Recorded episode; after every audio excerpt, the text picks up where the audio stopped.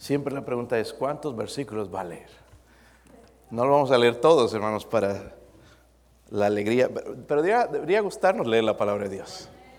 Esta mañana el Señor me dio la oportunidad, tuve que ir a una de las compañías y justo ahora que sale, hermano, las cosas siempre suceden. El hermano Jerry Knox, lo que algunos lo conocen, está en el hospital en Oak Ridge y me llamó su esposa que había tenido un ataque y, en los riñones y dije, eh, Señor, ¿me regreso o qué?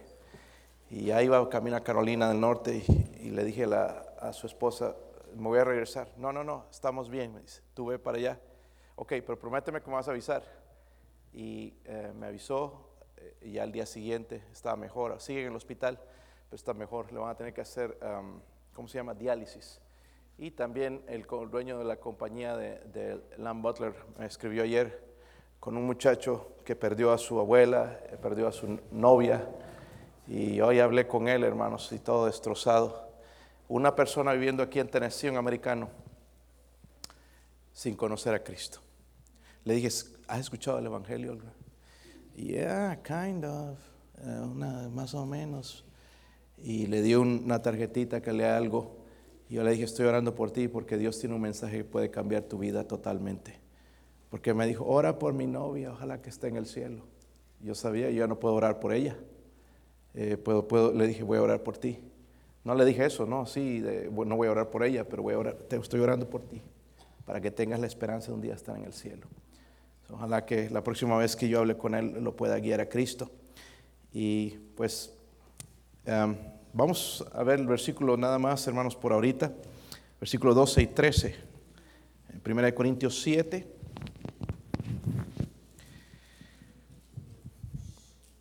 ¿Lo tienen? Versículo 7 al 13 dice, y a los demás, yo digo, no el Señor, si algún hermano tiene mujer, no sea creyente, y ella consiente en vivir con él, no la abandone. Y si alguno, alguna tiene marido que no sea creyente, y él consiente en vivir con ella, dice, no la, no lo abandone, no lo abandone. Padre, oro Señor que me ayude a ser bendición a su pueblo, Dios mío. Gracias por esta porción escrita en las Escrituras, Señor, para enseñarnos qué hacer, Dios mío, en situaciones de este mismo tipo, Señor. Gracias por dejarnos su palabra. Oro que el Espíritu Santo ahora nos hable y nos ayude, Dios mío, a vivirla, Señor, a obedecerla, Dios mío. Oro por su bendición, Señor, en el nombre de Jesucristo. Amén. Pueden sentarse, hermanos. Un poquito nada más para mencionar, en la semana pasada vimos que por inspiración del Espíritu Santo, porque seguimos creyendo que la Biblia es inspirada por Dios, ¿verdad? En todo, no en porciones. La Biblia no contiene la palabra de Dios, sino es la palabra de Dios. Amén. Todo lo que está escrito ahí es, es inspiración por Dios. Y Vimos entonces la semana pasada que antes, hermanos, por inspiración del Espíritu Santo, Pablo va a tratar con pecados de la iglesia de Corinto. Pero ahora va a tratar con preguntas que le estaban haciendo. ¿Recuerdan? en el, versículo 1 decía, por, por, ejemplo, en cuanto a las cosas que me escribisteis. Quiere decir que recibió una carta de parte de los hermanos de Corintio haciéndoles algunas preguntas y de ahí desarrolla los diferentes temas que vamos a ver más adelante también, como el capítulo 8 en adelante contestando esas preguntas en cuanto a esas, esas situaciones que había dentro de la iglesia, dentro de la comunidad de Corinto, que estaban contaminando también a la, iglesia. Primero trata con la pregunta, ¿es el celibato? Yo les expliqué lo que es el celibato. Celibato es permanecer soltero, ¿ok? Y le preguntaron, ¿es el celibato más espiritual que el matrimonio? Es decir, si tú no estás casado, ¿es más espiritual que uno que está casado? Él va a responder, no, ¿verdad?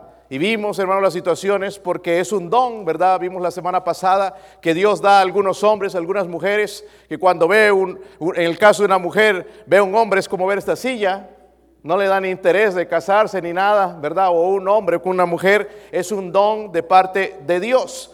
Pero no se puede obligar, lo que está haciendo Dios es no, no imponer eso.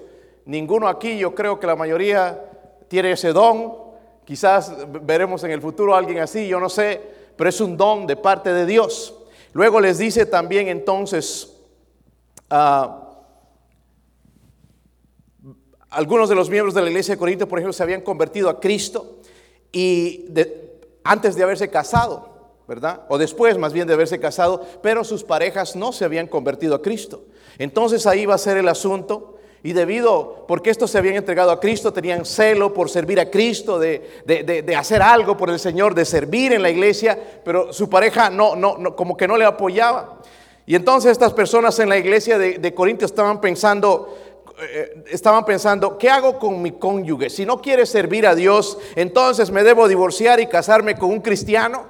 Y Dios va a responder, ¿verdad?, por medio de Pablo a estas eh, preguntas que ellos tenían. Se estaban preguntando, ¿debemos seguir casados con cónyuges que no son salvos? ¿Qué piensan ustedes, hermanos? ¿Debemos divorciarnos? ¿Ah? Vamos a ver lo que la Biblia dice, amén. Hay dos partes en esta sección. Y recuerda, hermano, lo que estoy mostrándoles es la Biblia. Ay, pastor, yo no quisiera que esa parte esté ahí. Bueno, está aquí está escrita, ¿verdad?, para nuestra enseñanza. Es lo que, esta es la mente de Dios, no es mi opinión. Si Dios lo dice, tengo que obedecer, nada más. Pero es lo que Dios dice. Hay dos partes en esta sección, hermanos, que quiero que me acompañen. Vamos a hablar hoy entonces de creyentes. La semana pasada hablamos de creyentes casados con creyentes. Amén. ¿Cuántos están casados con creyentes? A ver. Algunos no se atreven a levantar. Algunos están casados todavía. Les toca la próxima semana a los que no son casados. Eh, pero hay creyentes casados con inconversos y mejor no pregunto eso también, ¿verdad? Pero aquí está entonces lo que Dios tiene para estas personas. Versículo, eh, leímos el versículo 2, el 3, hermanos, vamos a leer el versículo 14. Dice, porque el marido incrédulo es santificado en la mujer y la mujer incrédula en el marido. Pues de otra manera vuestros hijos serían inmundos, mientras que ahora son, ¿qué? Son santos. So, la primera eh, eh, sección aquí entonces es esta. Y les va a hablar de la indisolubilidad del matrimonio, que no se puede disolver, no se puede separar. Miren el versículo 10 y 11. Pastor, ¿de dónde saca eso? El versículo 10 dice esto, pero a los que están unidos en qué? Mando, no yo, dice, sino el Señor, que la mujer no se separe. Recuerdan que en Mateo el Señor mencionó esto, que no se separen. Luego en el versículo 11 dice, y si se separa, quédese sin casar o reconcíliese con el marido y que el marido dice, no abandone, dice a su. Nos recuerda entonces la escritura que el matrimonio es para siempre, amén.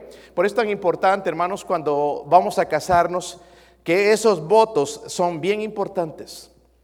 No es decir nada más en ese momento hasta que la muerte nos separe. Ok, en enfermedad, en pobreza, en tristeza, en salud, en enfermedad, y ya vienen los problemas, hermanos, ya se quiere divorciar. Es un voto delante de Dios. Es algo serio. Dios lo toma tan serio que Él mismo dice esto no debe desintegrarse. Lo, eran dos, ahora son uno, y lo que Dios unió no lo separe, dice el hombre.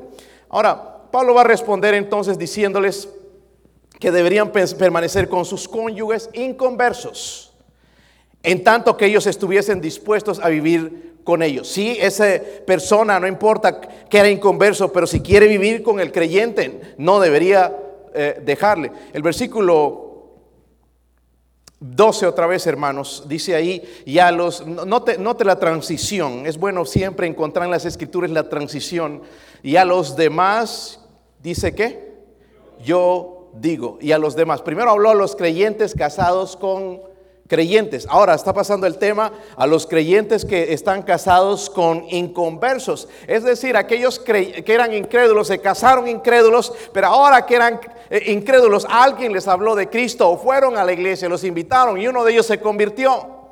Entonces tenían la duda de qué hacer ahora, ¿verdad? Y ahora entonces la escritura dice a los demás, yo digo, ¿verdad?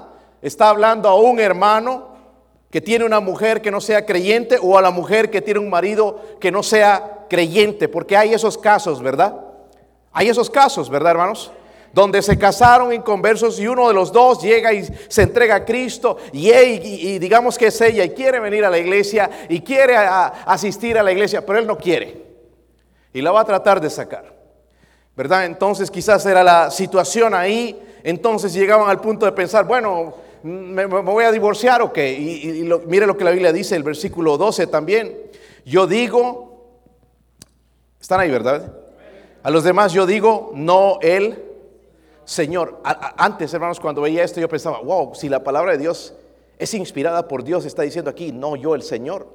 ¿Verdad? Entonces quiere decir que esta porción no es inspirada. Y no es eso lo que está diciendo en realidad. No significa, hermanos, que no es inspirada.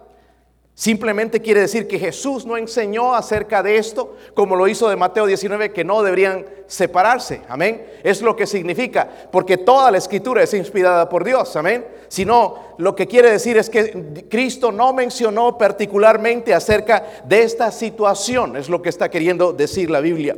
Luego, el mismo versículo, el versículo 12 Dice, lo demás yo digo, no el Señor, si algún hermano tiene mujer que no sea creyente y ella consiente en vivir con él, dice que no, no, ¿sabe lo que significa no?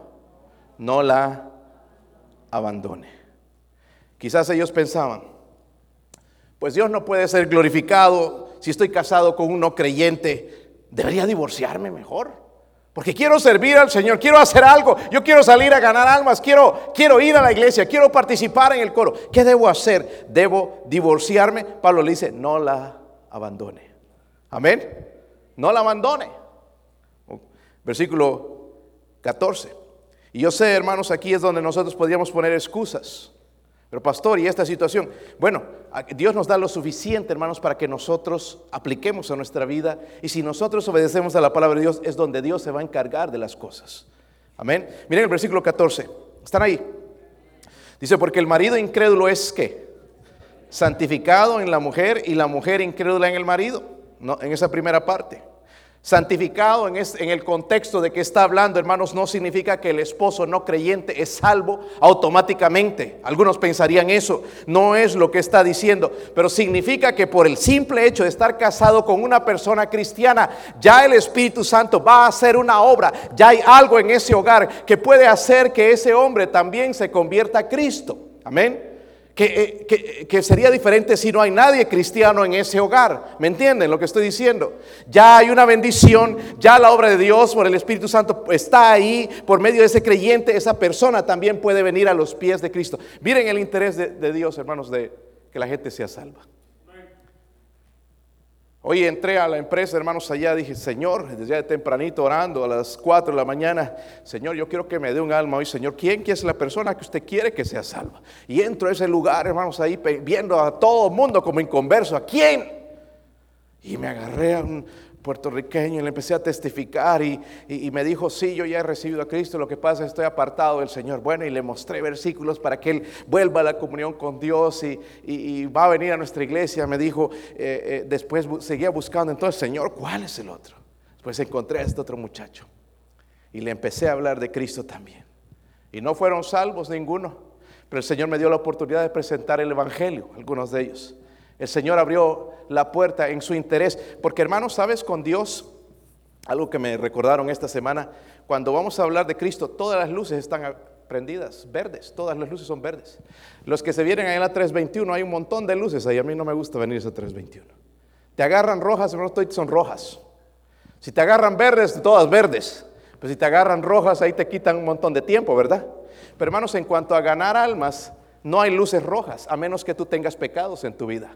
Todas están verdes. Dios, vamos, ¿verdad? El problema somos nosotros que no queremos compartir. Y ahí mismo en el hogar, entonces Dios no quiere que ese marido que, que, no quiere nada de las cosas de Dios, que se queda viendo la televisión, que prefiere los juegos o prefiere otra cosa, que se pierda. Dios quiere que sea salvo también. Amén.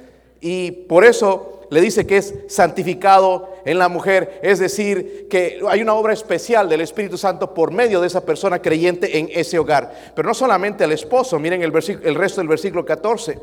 Dice, pues de otra manera, vuestros hijos serían qué? Es como llama, hermanos, a los hijos de los inconversos, inmundo. Amén. Es lo que Dios está diciendo.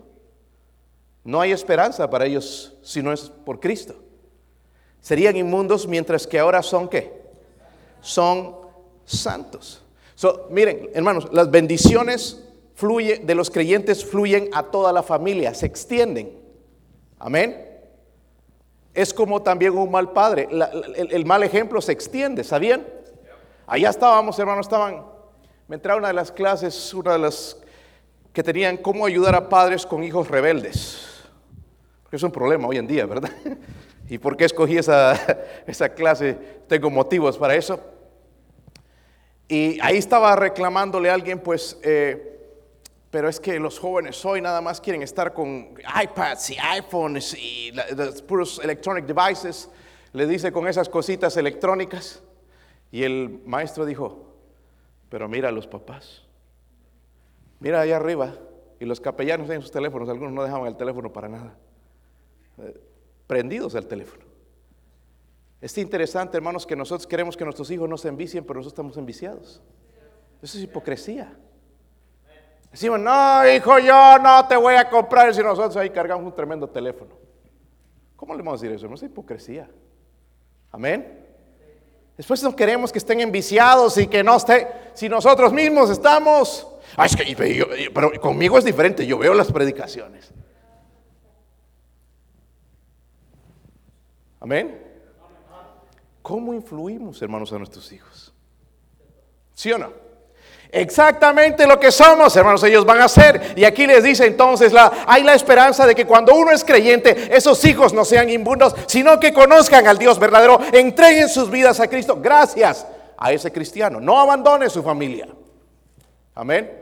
Ahí hay batallas, hay luchas, porque uno que, eh, va hacia las cosas de Dios, otro no, otro se va al mundo, pero tiene que seguir ese cristiano, tiene que perseverar, tiene que luchar y al final Dios tiene que cumplir su palabra. Hermanos, Dios es fiel.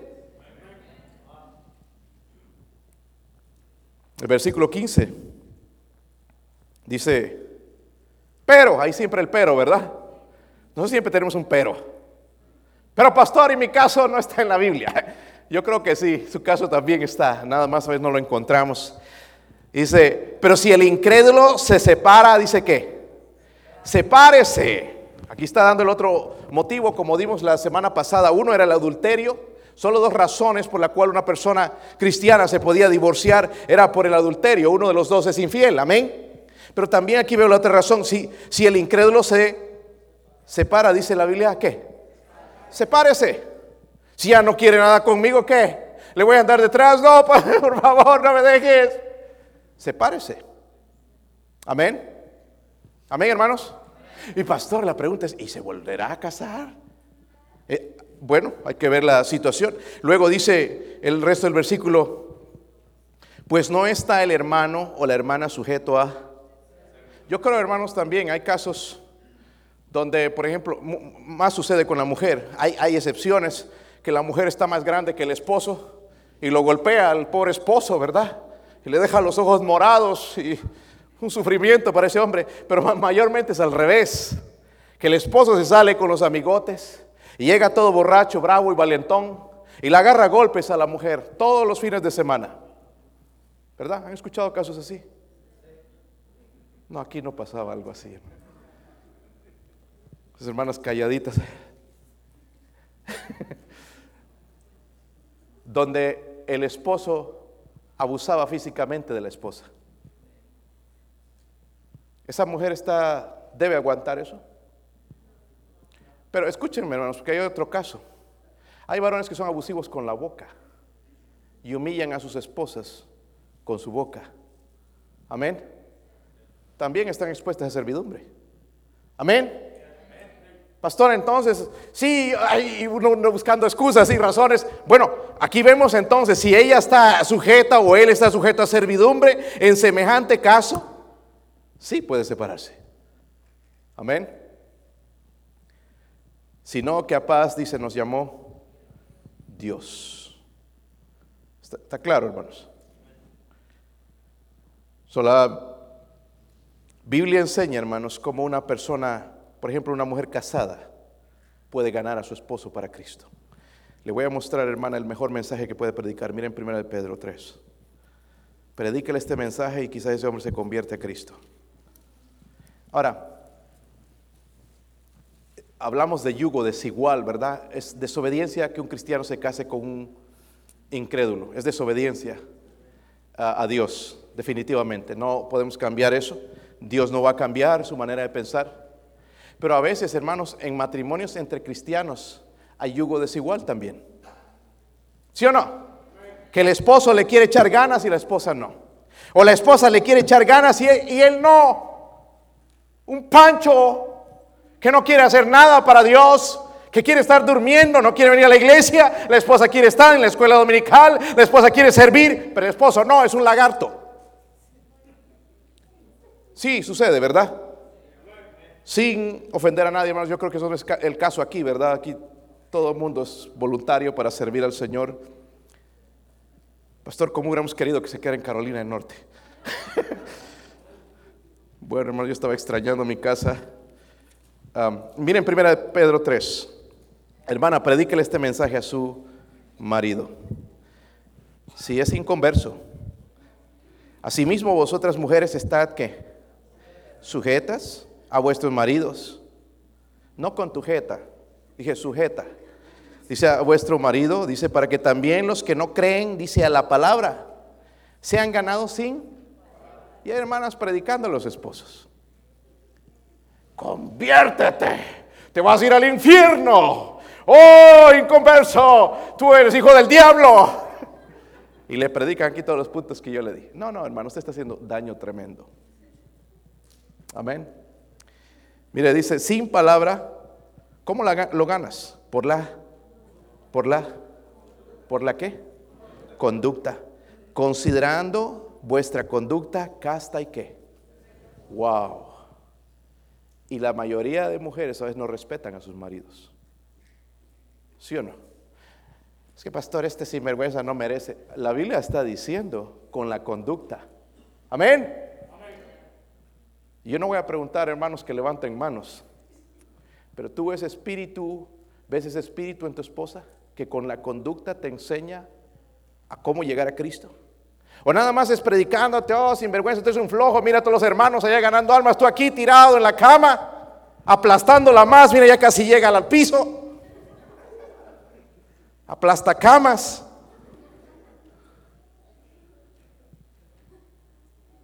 Tu mensaje más poderoso es tu conducta. Casta y, casta y. Amén. Hermanos, Dios es sabio. Dios sabe lo que hace. ¿Sí o no?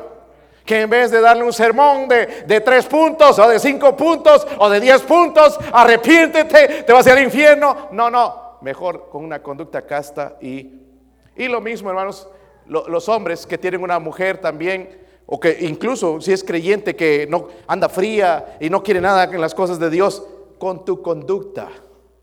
Amén. Siguiendo firme. Hermanos, escúcheme. La verdad es que a veces uno se desanima en la vida, pero alguien tiene que seguir.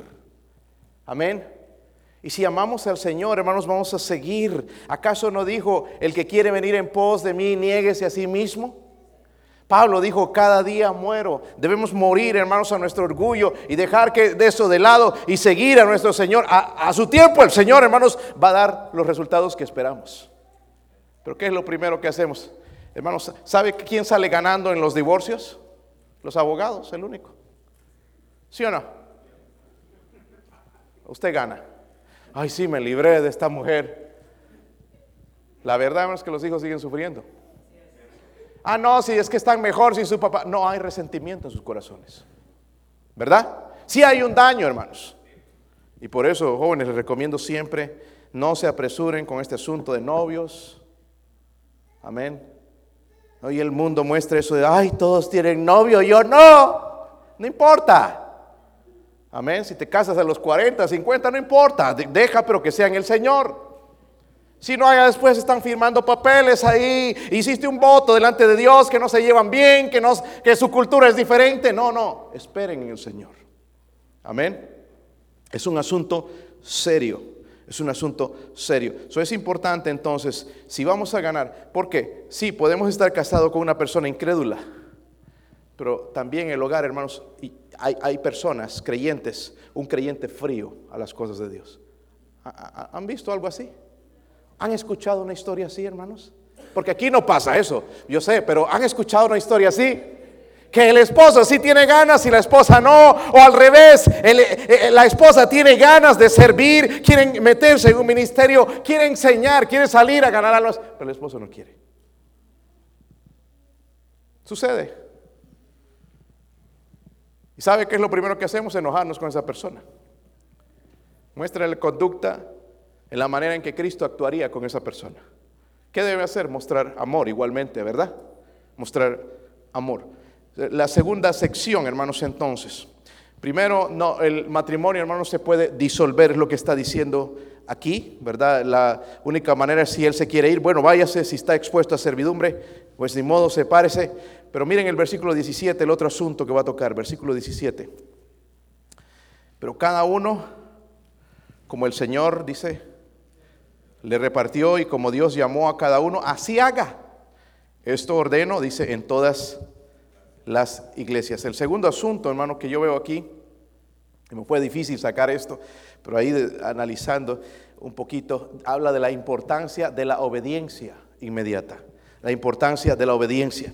So, ahí en el versículo 17, ¿qué nos está dando, hermanos? Porque lo leemos así, como que no lo entendemos, dice cada uno como, eh, como el Señor le repartió y como Dios llamó a cada uno, así que, así que, así como nos repartió, así como nos dio, nos guste o no nos guste, así haga. Esto ordeno, dice que. So, el principio, hermanos, escúchenme bien. El principio es este: puedes vivir para Dios así como estás ahora. Amén. Ay, si fuera diferente las cosas, serviría al Señor. No, así como estás ahora. Eso es lo que el Señor está diciendo.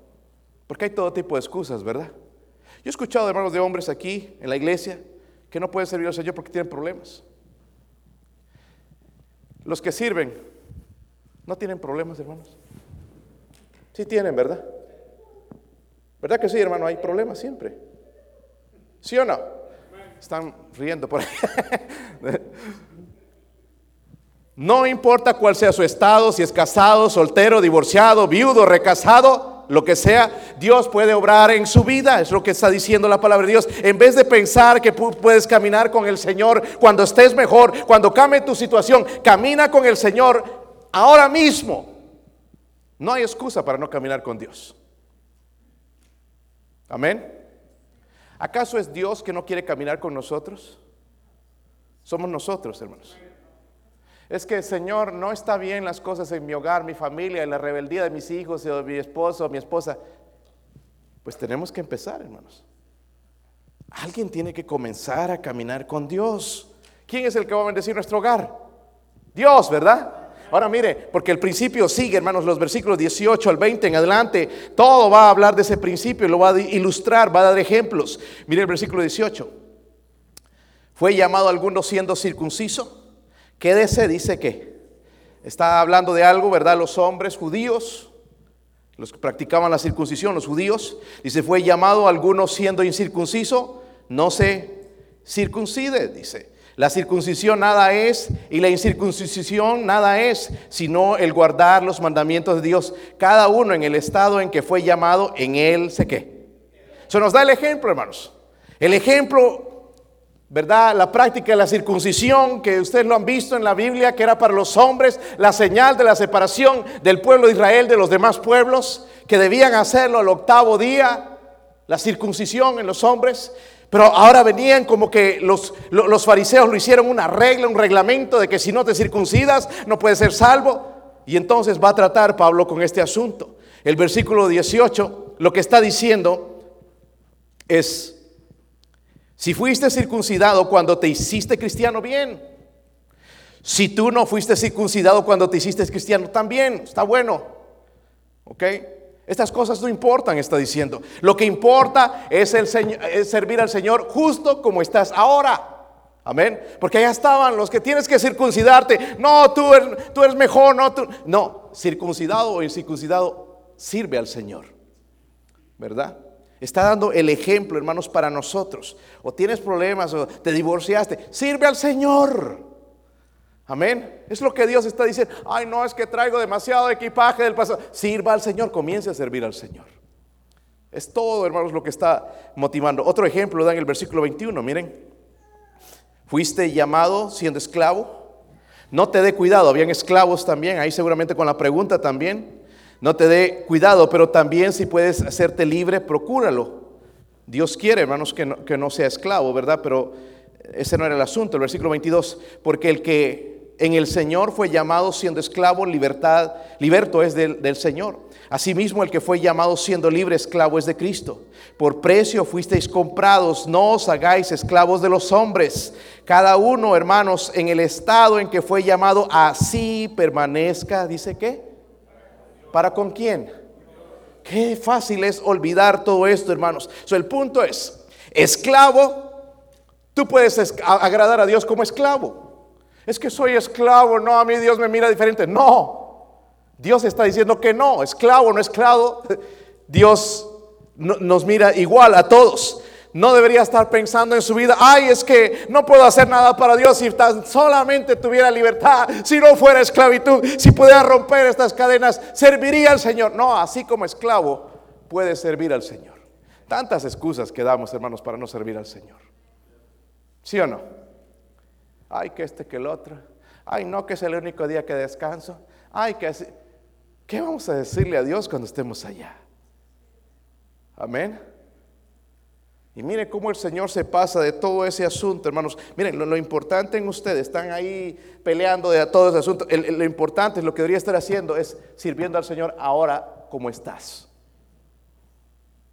No pensando en divorciarte, casarte con otro que es más espiritual y el otro tiene que divorciarse del otro también. No pasaría así, hermanos.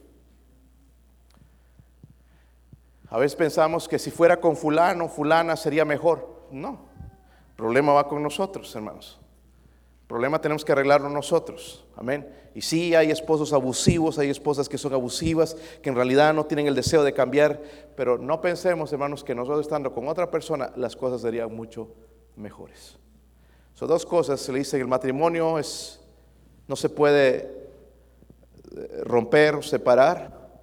Y luego le habla de la importancia de los principios. Así como estás, sirve al Señor. Sirve al Señor. En la situación en la que te encuentres, sirve al Señor. Para mí, hermanos, es un ejemplo la historia de Susan Wesley. Susan Wesley fue la mamá de John y Carlos Wesley. Ellos, hermanos, fueron los, eh, los, que comenzaron el movimiento metodista.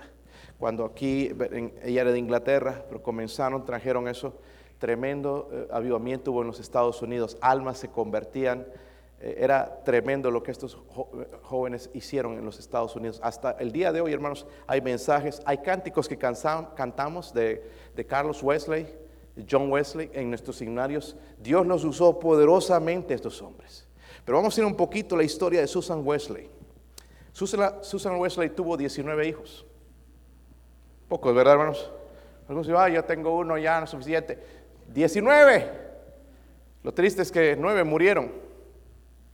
Susan Wesley, a pesar de tener eh, esa cantidad de hijos, hermanos, tenía cada día, cada día sagrado, una hora para estar a solas con Dios. Una hora, sagrado, una hora. Este es, niños, se van a callar, este momento es entre, voy a estar con Dios, voy a reunirme con Dios en este lugar, van a estar callados todos los días, una hora. Su, de su esposo no se habla mucho, pero en lo que he podido leer en la historia, hermanos, su esposo era un poco desobligado no le ayudaba, ella tuvo que sacarlos adelante, ella tuvo que vestirlos. Hermanos, ella les enseñó todos los principios bíblicos. Ella sola, esta mujer, les, les enseñó. Saben, hermanos, tú nunca vas a encontrar un mensaje predicado por Susan Wesley. Nunca vas a ver una iglesia que ella fundó, pero su hijo Carlos y, y Juan Wesley conmovieron el mundo. ¿Cómo hizo todo eso, pastor? Ella podía decirle a ese marido desobligado, mira, vete sin vergüenza, tú no me ayudas aquí con la carga que el hogar, todo lo tengo que hacer yo. Es una mujer que creyó a Dios. Es diferente, hermanos, cuando nosotros creemos este libro, que a lo que nos dice la ley, lo que nos dicen los amigos, aún incluso, hermanos, a veces los familiares nos dan malos ejemplos. ¿Verdad? Escuchen padres, hay un problema cuando tus hijos llaman para quejarse. Hay dos partes en el asunto. Porque cuando tu hijo o tu hijita te llama llorando, hay la historia del esposo también. ¿Sabían eso, hermanos? Amén. O al revés, eh, está la historia, el otro lado de la moneda, y no puedes considerar nada más un lado. Hay dos lados. Pero el padre siempre se va a inclinar al lado del hijo. Amén. Eso es un juicio injusto. Amén. Dejemos, hermanos, que Dios haga las cosas. Mire, cuando usted se case, deje de estar llevando sus problemitas a su papá y a su mamá. No sea niño, deje que es el chupete de la boca, deje ya a su papá, a su mamá. Dije, dice la Biblia que serán una sola carne, dejará a su padre y a su madre y serán una sola carne. ¿Están conmigo, hermanos? Nosotros los hispanos tenemos esa costumbre. Ay, ya se pelearon. Papi, ¿me puedo ir a la casa? Porque aquí peleé con este fulano, es un sinvergüenza. No sabía que era así. Ya se quiere ir a la casa de su mamá. Y era, hijita, te dije consintiéndole. Bueno, estamos haciendo, hermanos, mal.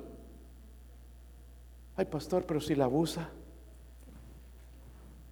decidió casarse. Amén. Una hermana en Nebraska, no sabía ni leer ni escribir, hermano, esta hermana, pero me dijo algo una vez bien sabio. Cuando mis hijos se casen, pues ya, si ella se sale y su esposo le pega, ay, ay, ella decidió. Ya, ya no está bajo mi, mi, no sabía ni leer, hermanos. Estaba practicando algo que es bíblico. Amén. So dejemos de meter nuestras narices en los matrimonios ajenos. Amén, hermanos. Que se casó con la persona equivocada, eh, él eligió o ella eligió eso. ¿Sí o no? ¿Qué vas a hacer tú ahora? ¿Vas a cambiar las cosas? Vas a empeorarlas. Amén. So dejemos, oremos al Dios Todopoderoso mejor que cambie la situación. Amén. A veces tenemos asuntos en nuestro pasado. Quizás fracasaron nuestros matrimonios en el pasado. Y traemos toda esa carga delante de Dios y decimos, Señor, no puedo servirte porque traigo todas estas cargas. El Señor dice, así como estás, sírveme. Amén. Porque una cosa que hace el Señor, hermano, nos limpia de todos nuestros pecados. La verdad, hermanos, es que ignorábamos muchas cosas antes, pero Dios ha abierto nuestros ojos. Y de aquí en adelante no cometamos el mismo error. Amén. Son creyentes casados con incrédulos. Si te casas incrédulo y por ahí te conviertes en el, en el camino y no te separes, dice la Biblia. O si conoces a alguien así, dice, no se separe. Siga adelante porque el esposo o la esposa es santificado por medio de esa persona. So va a tener la oportunidad de conocer a Cristo por medio de esa persona. La próxima semana, si el Señor permite, vamos a ver, hermanos, a los que no son casados. Vamos a ver qué consejo les da la palabra de Dios.